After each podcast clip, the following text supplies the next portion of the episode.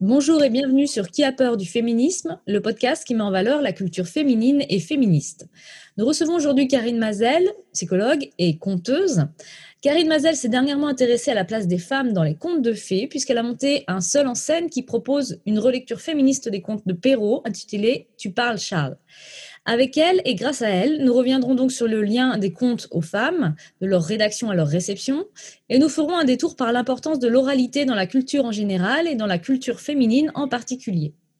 Nous nous intéresserons d'abord à l'importance des femmes dans l'origine des contes de fées et je laisse euh, ma collaboratrice Marie-Pierre euh, poser les premières questions euh, à, à Karine Mazel. Karine, peux-tu nous dire quelle est l'origine des contes de fées au XVIIe siècle? Ah, il y a déjà beaucoup de choses dans cette question. Alors, l'origine des contes de fées, déjà, ça pose la question de l'origine des contes, c'est-à-dire la littérature orale, puisque les contes qu'on appelle de fées font partie d'un vaste répertoire qui est la littérature orale. Ensuite, les contes de fées, c'est l'appellation que Charles Perrault a utilisée quand il a adapté les contes euh, merveilleux. Mais en fait, les contes de fées, c'est le répertoire traditionnel de littérature orale de contes merveilleux. Donc, ça nécessite de reprendre un peu la question. L'origine des contes, c'est-à-dire du besoin de fiction qui a été à l'origine euh, de la littérature orale, elle est caractérisée par le fait qu'elle euh, est populaire, c'est-à-dire collective, c'est-à-dire qu'il n'y a pas d'auteur. Ce sont euh, des gens comme vous et moi qui se sont réveillés d'un rêve et qui ont envie de le raconter à un autre. Ce sont des gens comme vous et moi qui ont vécu une expérience, un événement dans leur vie et qui ont envie de le raconter à un autre. Et ces histoires, les choses qu'on a envie de raconter sont souvent des choses importantes, intenses. Et donc, elles ont fait l'objet de narrations qui se sont transmises de bouche à oreille et qui ont été euh, nourries à la fois du quotidien, des rêves, et puis évidemment du contexte social et culturel dans lequel les gens vivaient. Donc, les contes ont la marque de cette triple empreinte de l'intime, du collectif et de l'onirique. Donc ça, c'est pour tout ce qui est littérature orale, et c'est vrai au niveau mondial. Après, il y a ce qu'on appelle les contes de fées, qui est l'appellation que Charles Perrault a donnée à ce répertoire spécifique qu'était le conte merveilleux, à savoir que dans les contes, il y a des catégories qui ont été faites par euh, des ethnologues. Donc il y a les contes d'animaux, les contes de pourquoi et comment, les contes facétieux, contes de ruse, les contes licencieux, contes euh, à connotation érotique ou sexuelle, et puis les contes de fées qui a un répertoire très particulier qui implique le merveilleux. Le merveilleux qui n'est pas le fantastique et qui s'en distingue d'une manière qui est que d'emblée, on va dire la magie est donnée tout de suite. C'est-à-dire que par rapport au fantastique, le fantastique, on part du réel et puis progressivement, ça se décale et on a ce sentiment un peu trouble où on se demande si c'est vrai, si c'est pas vrai. Non, dans les contes merveilleux, les animaux parlent, le sang sur la clé euh, ne part pas euh, et, tous ces phénomènes magiques sont donnés d'emblée. Donc les contes merveilleux ont été appelés au XVIIe contes de fées par Charles Perrault. C'est une sorte de, paradoxe parce qu'en fait, Charles Perrault était un auteur de littérature écrite et avait le plus grand mépris pour les contes populaires et pour le peuple. Et en fait, il a fait une espèce d'amalgame entre la manière dont il considérait le peuple, qui était à l'époque illettré majoritairement, et qu'il considérait comme de grands enfants, des naïfs, comme les colons d'ailleurs ont pu considérer après coup euh, les nègres, entre guillemets. Il y avait cette vision-là. Et il a rapproché cette vision du peuple de ce qu'il savait de l'enfance, à savoir que les enfants étaient aussi, pour lui, des êtres naïfs et illettrés. Sauf que, comme c'était quand même euh, quelqu'un qui faisait partie d'une élite, il avait une posture de dominant. Et du peuple aux enfants, il est passé au féminin. C'est-à-dire que tout ce qui est dévalorisé la, par cette, cette posture masculine euh, tenante du pouvoir, eh bien, c'est le peuple, les enfants et donc les femmes. Et donc, il a fait ce recueil pour son fils parce que, en même temps, c'était un homme intelligent, ça on peut pas dire le contraire, et de grand talent. Et il a été extrêmement choqué par la crudité, voire la cruauté des contes populaires qu'il entendait dans la bouche de sa nourrice. En même temps, il voyait bien que ses enfants étaient euh, captivés par ces histoires. Puisqu'il faut savoir que la femme de Perrault est morte très précocement, et donc il avait une nourrice qui prenait soin de ses enfants. Et comme à l'époque c'était l'art moral qui prévalait, eh bien, il a vu là euh, une sorte de divertissement qu'il fallait moraliser. Donc, il a passé euh, les contes à la moulinette morale et pédagogique. Et il en a néanmoins fait des œuvres littéraires. Et c'est comme ça que, aujourd'hui encore, dans l'imaginaire collectif, eh bien, les contes populaires qui étaient des récits d'hommes et de femmes adultes pour des hommes et des femmes adultes sont passés dans le registre de l'enfance. On est passé du peuple à l'enfance, à la nourrice, à la sphère privée. Et, et Bruno Bettelheim ensuite, et les frères Grimm entre-temps, bien évidemment, ont repris cette, cette vision des contes populaires avec une dimension moralisatrice, les frères Grimm y ayant ajouté toute leur culture protestante. Donc, voilà l'immense malentendu sur lequel euh, s'érige la culture Disney aujourd'hui, qui continue d'ailleurs de véhiculer un certain nombre de, de, rapports de domination qui ne sont pas le fait des contes. Voilà pour la première réponse. Est-ce que justement, euh, on peut creuser un petit peu parce que tu nous as expliqué la transformation, que maintenant ça s'adresse aux enfants. Mais il y a même des contes de Perrault qui, qui s'adressent aux petites filles plus particulièrement. Et moi, je pense par exemple au petit chaperon rouge. Et d'ailleurs, dans ton spectacle, j'ai bien apprécié découvrir qu'il y a une autre version du petit chaperon rouge, avec une jolie chanson. Oui. Alors, en fait, cette version, c'en est une des nombreuses, parce que la particularité de la littérature orale, c'est comme un organisme vivant en mouvement permanent. C'est-à-dire qu'il n'y a pas de version canonique, il n'y a pas de version figée. Moi, la version que je raconte dont tu parles, Charles, c'est une version euh, du Moyen Âge. Il y a beaucoup d'autres versions et on trouve même des versions du Petit Chaperon Rouge en Chine. Il y a d'ailleurs euh, chez Syros une collection qui s'appelle Le Tour du monde d'un conte qui permet de voyager à travers les différentes versions des contes que nous connaissons dans différents pays. Mais pour ce qui concerne le Petit Chaperon Rouge, évidemment, là, dans Tu parles Charles, je montre bien comment les valeurs d'une époque et la culture de, de l'auteur peut s'imprimer à partir de ce matériau qui est une source d'inspiration permanente. Tu veux que je développe un peu la version ancienne avec la version de Perrault comme je le fais dans, dans le spectacle? J'en parle un petit peu?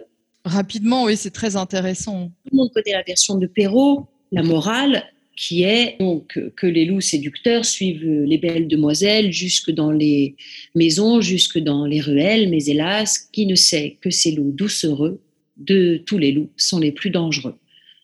Et on a tout de suite en tête qu'il s'agit d'une initiation d'une jeune fille qui voit le loup, d'où l'expression voir le loup, euh, c'est-à-dire rencontrer un amant et éventuellement être séduite malgré soi par le loup. Donc, il s'agirait d'une initiation d'une jeune fille abusée par un prédateur. On a quand même cette figure très forte du loup prédateur et de la petite fille qui serait la proie, qui du coup, d'ailleurs, c'est intéressant parce que chez Perrault, la petite fille se transmue en jeune fille.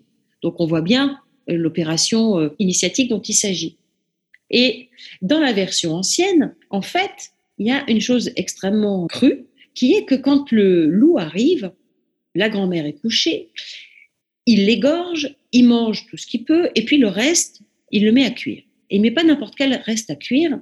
Il prépare un ragoût avec le sein, les seins, le sexe et le sang de la grand-mère. Les intestins, il les accroche au porte-manteau, il les met à sécher. Et puis, il se déguise, il en prend euh, les atours et il va attendre la petite dans le lit. Et elle, quand elle arrive, elle a un petit creux et il lui dit, ben, serre-toi, t'as qu'à manger. Il y a du ragoût. Elle se sert elle mange, elle se régale. Et puis, euh, le loup déguisé en grand-mère lui dit, si tu as faim, si tu as soif, tu peux aussi boire. Il y a du vin dans la bouteille. À cette époque, les, les enfants buvaient du vin, c'était pas une question. Et la petite, elle boit. Et pendant qu'elle boit, il y a une petite chatte qui marche sur le rebord de la fenêtre et qui chante Croque, croque la grand-mère, salope, salope, croque, croque sous la dent, salope, salope, tu dévores ta grand-mère, salope, salope, t'es plus une petite enfant. Voilà. Donc évidemment, après, il y a la scène qu'on connaît où elle va dans le lit. Il y a toute une scène de striptease où elle enlève tous ses atours féminins et la jupe, le corsage. Et à chaque fois, le loup déguisé en grand-mère lui dit Fous-le dans le feu et puis elle se sauve. Enfin, je ne vais pas tout vous raconter, on n'a pas trop le temps, je crois. Euh, simplement pour dire que, euh, évidemment, quand Perrault il a entendu euh, cette version, il a été absolument scandalisé et il s'est dit on ne peut pas raconter ça des enfants. Et pour cause, Ce n'est pas une histoire pour les enfants. C'est une histoire, et là j'adhère et je développe l'analyse que Bernadette Bricou fait dans sa magnifique émission sur France Culture sur le petit chaperon rouge, que vous pouvez podcaster euh, encore aujourd'hui, je pense. Elle dit qu'en fait, il s'agit d'un conte qui dit la manière dont on devient une femme. C'est un rituel de transmission, certes, mais pas du tout d'initiation sexuelle au sens euh, où Perrault l'a lu. C'est la vieille femme qui transmet à la jeune fille les attributs propres au féminin. Et ces attributs, ils ne sont absolument pas contenus dans ce qu'on imagine comme étant euh, l'apparence, les robes, les rouges à lèvres, les bijoux. Euh, non, tout ça, c'est mis dans le feu. C'est le sang, menstruel évidemment, le sexe, l'appareil génital qui est spécifique au féminin, et les seins, voilà, qui, avec euh, la double dimension à la fois sexuelle des seins et aussi le lien éventuellement à la maternité. Donc là, on est quand même très très loin de la figure de la petite fille qui se fait suivre par un loup et qui serait éventuellement euh, abusée par ce loup. Merci. Donc pour nos auditeurs et auditrices, c'était un avant-goût euh, du spectacle Tu parles Charles et il n'y a pas que le petit chaperon rouge, ils vont pouvoir redécouvrir d'autres contes. Euh, maintenant, Elodie justement a des questions sur ce spectacle. Oui, merci Marie-Pierre. Alors, est-ce que tu pourrais nous expliquer, Karine, en quelques mots, le principe du spectacle et nous dire comment l'idée t'en est venue? L'idée m'en est venue exactement comme je le raconte au début du spectacle, euh, à la suite d'une discussion que j'ai eue avec une amie, à qui j'ai posé cette simple question euh, est-ce que tu as raconté des contes à tes enfants quand ils étaient petits?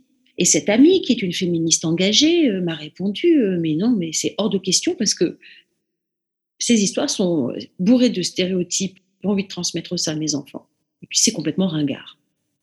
Moi, je me suis quand même pris une claque parce que j'avais entendu ça euh, vaguement de loin, mais là, je me suis dit, mais c'est pas possible en fait. Ce discours féministe, qui me semble un peu partiel et partial, fait que on va priver les enfants, mais aussi les adultes, de cette, de cette nourriture qui me semble à moi une nourriture extrêmement précieuse, particulièrement dans le monde d'aujourd'hui.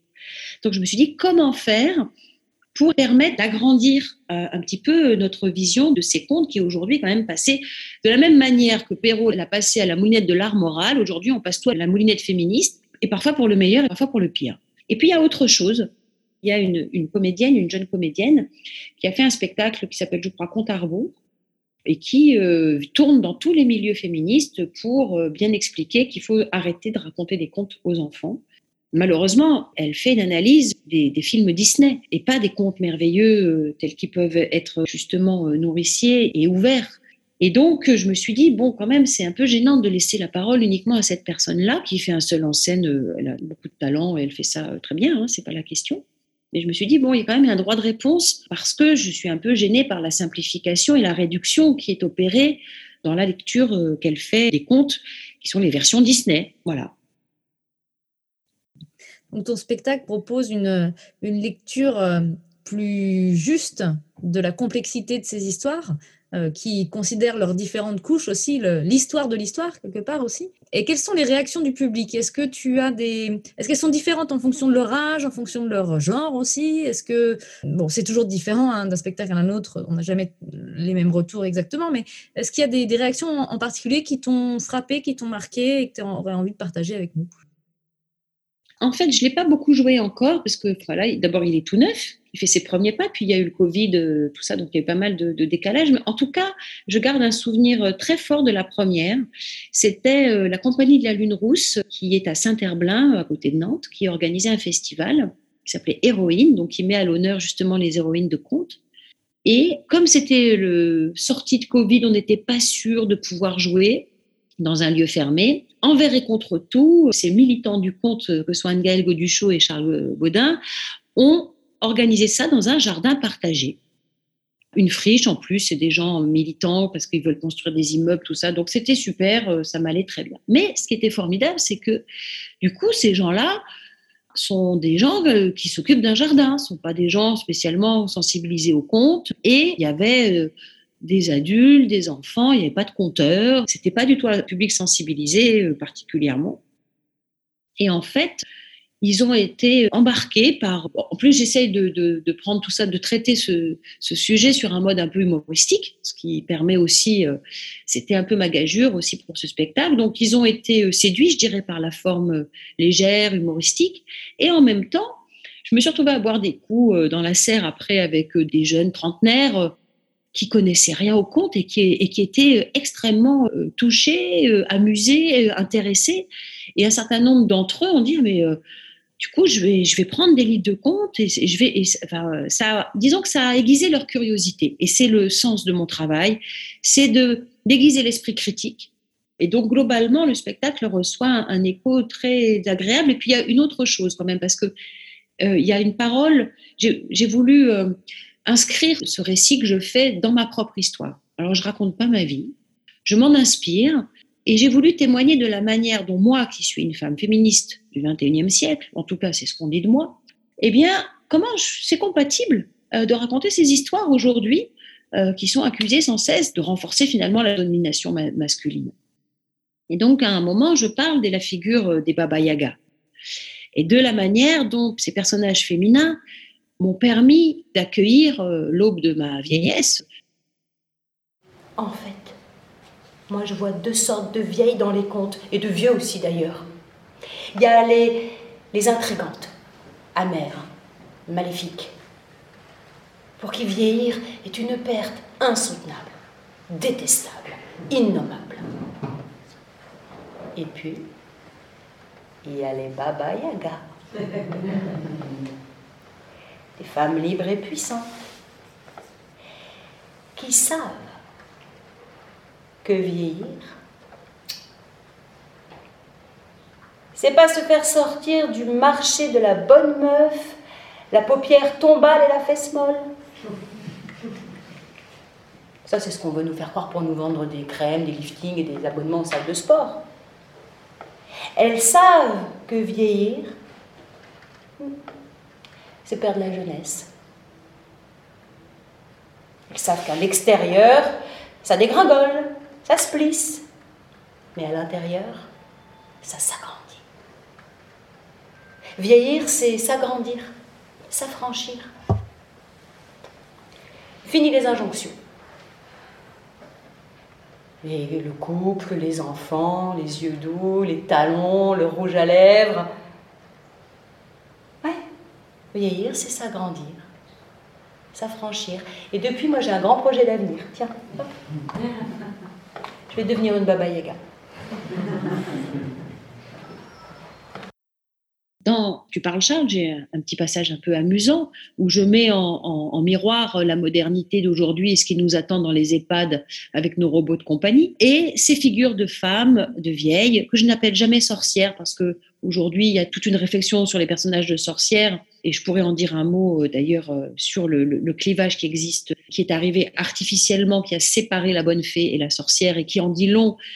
Parce qu'en fait, ce sont les collecteurs hommes, ça je ne le dis pas dans le spectacle, mais ce sont les collecteurs hommes qui ont opéré ce clivage, parce que pour eux, c'était insupportable euh, qu'une mère puisse être une mauvaise mère. Donc on a donné naissance à la marâtre et à la bonne mère.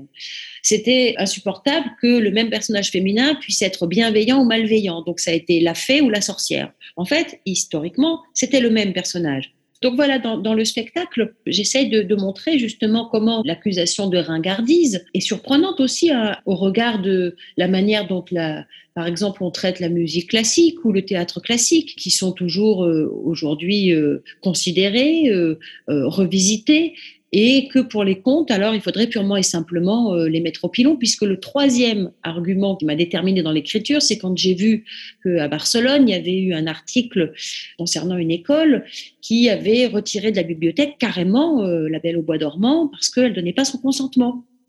Et je me suis dit, là, il y a quand même un, petit problème. On, frôle le puritanisme. Euh, on le frôle pas, on a même les deux pieds dedans.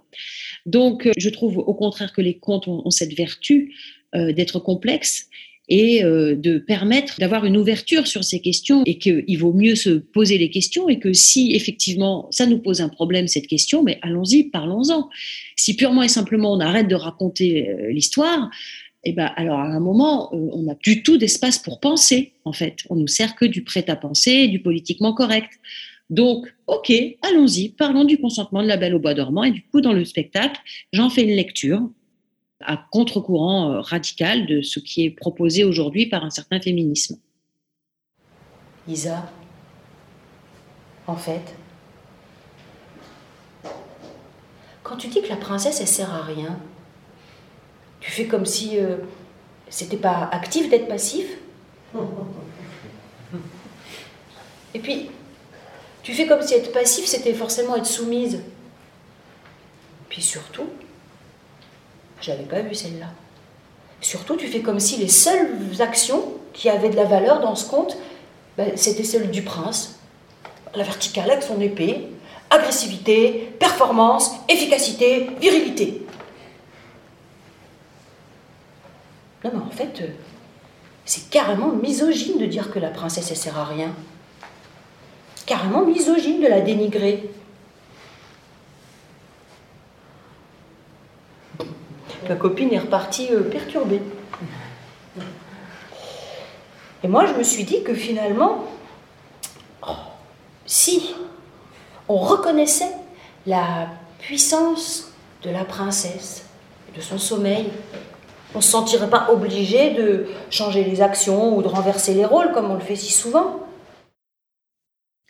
Merci. Et nous en venons à présent, et je repasse la main à Marie-Pierre, euh, à euh, cet autre champ qui te tient à cœur, à savoir l'oralité. Oui, euh, ce sera donc la dernière question, mais pas la moindre. Donc, les contes traditionnellement sont faits pour être écoutés. Bien sûr, on peut les lire, mais c'est mieux quand on a un conteur ou une conteuse qui peut nous les raconter. Euh, donc, c'est toute cette tradition orale et euh, on, voudrait avoir ton point de vue. Est-ce que tu penses que cette tradition orale est, plus féminine ou bien pas du tout? Quelle est ton, opinion par rapport à ça? Bah, Mon opinion, c'est que euh, cette tradition, historiquement, elle n'est ni masculine ni féminine, c'est une nécessité humaine et que ensuite, bien c'est l'histoire de, des relations hommes-femmes qui a déterminé quelque chose, à savoir que on a comme je l'ai dit tout à l'heure, une assimilation de tout ce qui est écrit. La littérature orale serait supérieure à la littérature écrite. Pour quelle raison?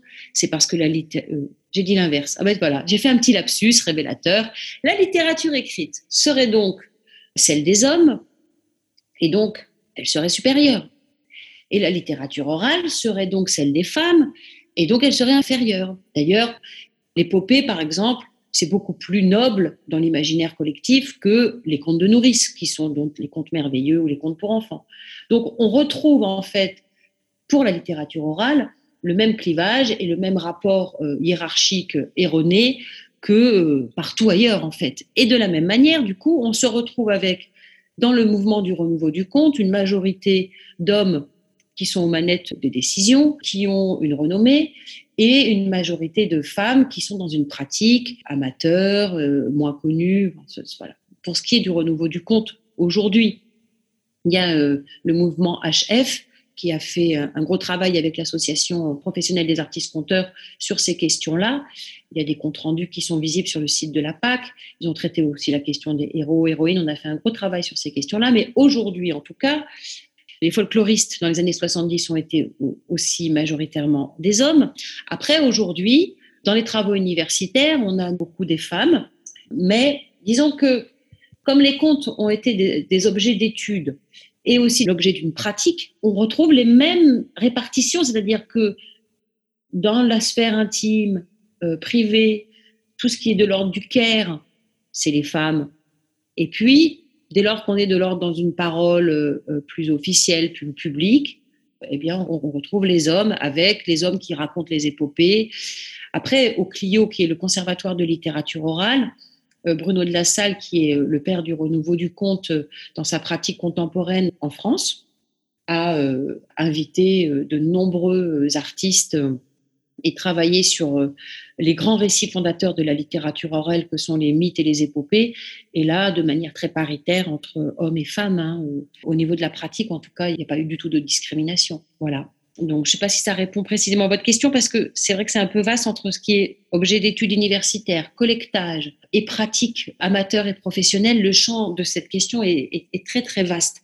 En tout cas, Ce qui est sûr, c'est que c'est une nécessité humaine, profonde, qui est de répondre à la nécessité d'être en lien avec quelque chose qui est de l'ordre de l'immatériel.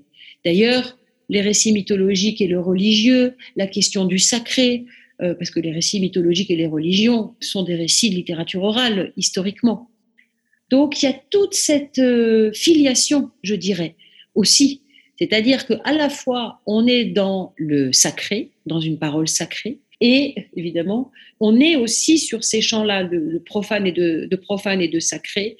Et j'avais fait une conférence d'ailleurs euh, au moment de, la, question sur de la laïcité, puisque de la même manière, euh, le renforcement, je dirais même le durcissement des questions de laïcité euh, au sein de l'éducation nationale a rendu un certain nombre de comptes euh, persona non grata, parce que on en fait aujourd'hui une lecture extrêmement étroite. Et il faut remettre le compte dans sa dimension inconsciente, archaïque, qui échappe totalement à la dimension culturelle et sociale. Et c'est assez surprenant aujourd'hui de voir à quel point on en fait des lectures très très premier degré et que la dimension symbolique euh, échappe la majeure partie du temps. Dans les contes comme dans les rêves, je suis tous les personnages, des plus odieux aux plus vertueux. Ça agrandit mon humanité. Je suis jeune, vieux, homme et femme. Je suis le roi qui désire sa fille, la reine qui ne veut pas mourir, la princesse qui subit et agit, les chiens qui la pourchassent, je suis le manteau protecteur, la forêt, labyrinthe intérieur, je suis partout. C'est pas fini. Je pense que le lointain royaume des contes est celui de l'archaïque et de l'inconscient en chacun de nous. Un monde de sensations et d'images sans normes ni morale ni psychologie. Le passé le présent et l'avenir s'y confondent. Les limites entre les règnes humains, non humains, animal, végétal, minéral s'estompent. Et quel que soit notre âge et notre culture, nous en avons tous et toutes en nous une trace vivante de ce royaume. Finalement, les contes sont trans. Transgenres, transrègnes, transgénérationnels et transculturels. Et pour revenir à, une chose que vous disiez euh, dans votre question euh, tout à l'heure, c'est pas du tout la même chose de lire un conte et de l'entendre. C'est une expérience. Entendre une histoire, c'est être en lien avec un autre. Par rapport à la lecture, qui est une activité solitaire et silencieuse, en rapport avec un objet. Et cette expérience du lien à l'autre, elle fait partie intégrante de la pratique de l'art du conteur et moi, aujourd'hui, j'ai la plus grande résistance à du compteur à distance avec euh, les liens Zoom, euh, tout ça. Voilà. Je pense que vraiment la question de la présence et dans ce moment précis, avec cette personne-là ou ce groupe-là, c'est vraiment déterminant. Et donc, en tant qu'homme et femme, on est traversé par une histoire qui va dire quelque chose de nous et qui va dire quelque chose de l'époque on, le voit. Hein. Moi, j'ai un peu cette image avec les contes. C'est comme si c'était une matière euh, liquide et que quand elle entre dans quelqu'un, ça prend la forme. Vous voyez, ça épouse la forme de l'âme d'une personne. Et en même temps, ça a sa propre densité, sa propre consistance. Ça se transforme pas radicalement, mais ça va épouser comme ça euh, l'âme euh, et le moment. Voilà. C'est vraiment dans un dialogue très très fin entre intime et collectif. Merci beaucoup Karine Mazel d'avoir été avec nous aujourd'hui et merci à nos auditeurs et auditrices d'avoir suivi cette passionnante interview qui leur aura donné envie, nous l'espérons, d'aller voir euh, ce spectacle. Tu parles Charles, s'ils ont la chance de l'avoir près de chez eux, et puis d'aller écouter des contes de manière générale, évidemment. Euh, bien sûr, nous nous retrouvons bientôt pour un nouvel épisode de Qui a peur du féminisme?